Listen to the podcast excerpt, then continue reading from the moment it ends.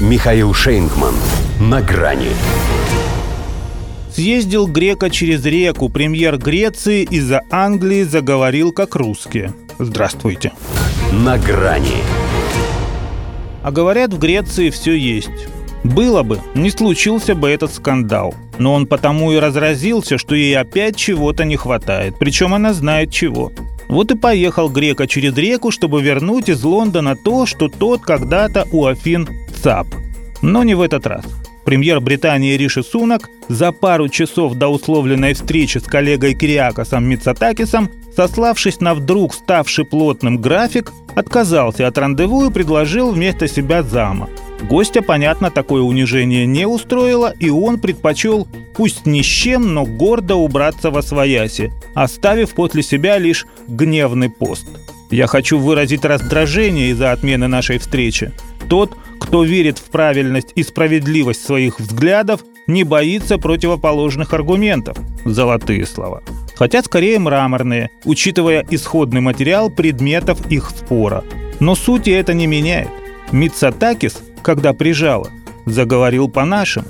Мы же это и пытаемся до них донести, когда они берутся судить о причинах СВО.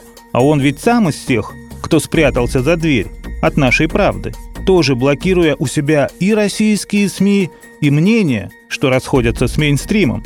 Он и с Сунаком намеревался опять перемыть нам косточки – а еще хотел обсудить газу, климатический кризис, миграцию, ну и под шумок поставить вопрос о возвращении тех самых статуй Парфенона, из-за которых, собственно, и сыр-бор. То есть глобальным вызовом подмешал шкурный интерес, как, вероятно, посчитал британский индус. Хотя взбесило его не только это, заставив презреть этикет и нарушить закон гостеприимства.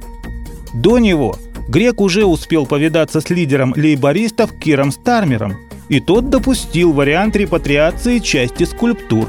Это Сунок стерпеть не мог.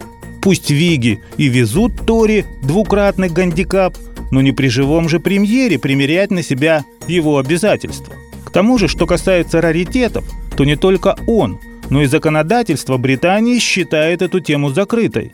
Да, было дело. Умыкнули их англичане из Греции в начале 19 века под предлогом того, что в Соединенном Королевстве они сохранятся лучше, чем в Османской империи, которой Эллада принадлежала.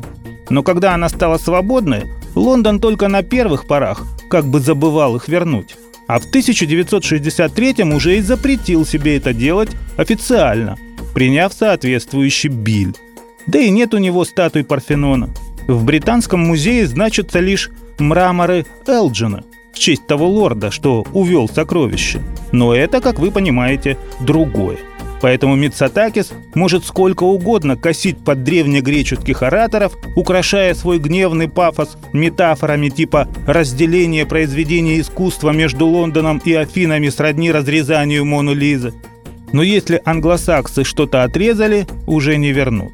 И где-то в Дели загрустили индейцы. Им ведь тоже скажут «Кахенор, Кахенор, какой Кахенор?» Самый крупный бриллиант британской короны, как, впрочем, и все остальные, теперь называется на чешский лад – Карловы Навары. До свидания. На грани с Михаилом Шейнгманом.